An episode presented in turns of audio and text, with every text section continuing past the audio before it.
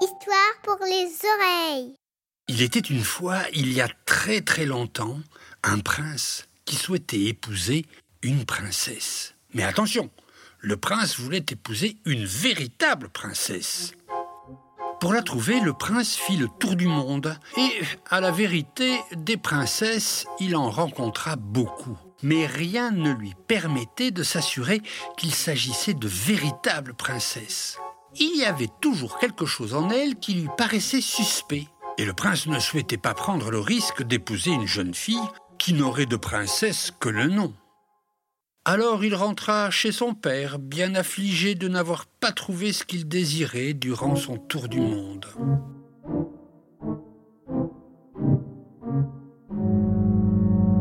Un soir, il faisait un temps horrible, les éclairs se croisaient, le tonnerre grondait, la pluie tombait à torrents, c'était épouvantable. Et quelqu'un frappa à la porte du château. On s'empressa d'ouvrir pour découvrir une jeune fille. Mais grand Dieu, comme la pluie et l'orage l'avaient arrangée. Mais qui êtes-vous, ma pauvre fille? Vous êtes trempée. Rentrez vite vous mettre à l'abri. L'eau ruisselait de ses cheveux et de ses vêtements. Elle entrait par le nez dans les souliers et sortait par les talons. Et elle dit d'une petite voix Malgré mon apparence et ma pauvre coiffure, je suis une princesse. Bien qu'elle fût très belle, le roi et la reine eurent du mal à le croire. Pourtant, le prince était déjà tombé sous le charme de cette princesse. Princesse, princesse, c'est ce que nous serons bientôt, pensa la reine.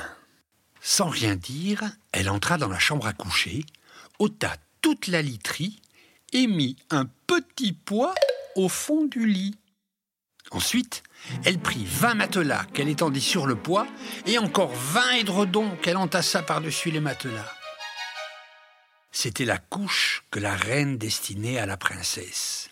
Le lendemain matin, on lui demanda comment elle avait passé la nuit. Bien mal. C'est à peine si j'ai fermé les yeux de toute la nuit. Dieu sait ce qu'il y avait dans ce lit. C'était quelque chose de dur qui m'a rendu la peau toute violette. Quel supplice À cette réponse, la reine reconnut que c'était une véritable princesse, puisqu'elle avait senti un poids à travers vingt matelas et vingt édredons. Quelle femme, sinon une princesse, pouvait avoir la peau aussi délicate? Le prince, bien convaincu que c'était une véritable princesse, la prit pour femme et le poids fut placé dans un musée où il doit se trouver encore, à moins qu'un amateur ne l'ait enlevé.